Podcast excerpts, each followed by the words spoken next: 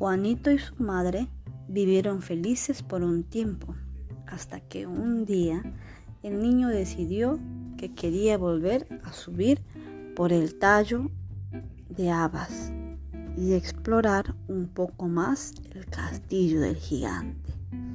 Cuando llegó, Juanito volvió a escuchar el ruido del gigante.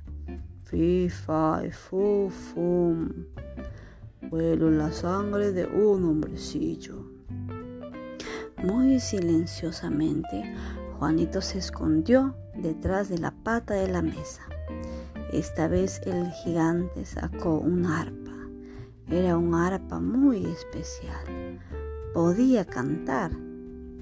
El arpa cantó una hermosa canción de cuna y pronto el gigante se quedó dormido. Juanito trepó hasta donde estaba el arpa, la colocó bajo su brazo y giró para encaminarse hacia el tallo de habas. Pero el arpa no quería que la robaran. Gritó pidiendo ayuda y despertó al gigante de su sueño. Al volver la cabeza, Juanito vio que el gigante corría furioso hacia él. Mientras Juanito bajaba por el tallo, le gritó a su madre, Deprisa, madre, trae el hacha. La madre de Juanito corrió hasta la base del tallo con el hacha de la familia. Cuando Juanito llegó abajo y puso los pies en la tierra firme, tomó el hacha y empezó a cortar el tallo. Miró hacia arriba mientras el gigante bajaba rápidamente.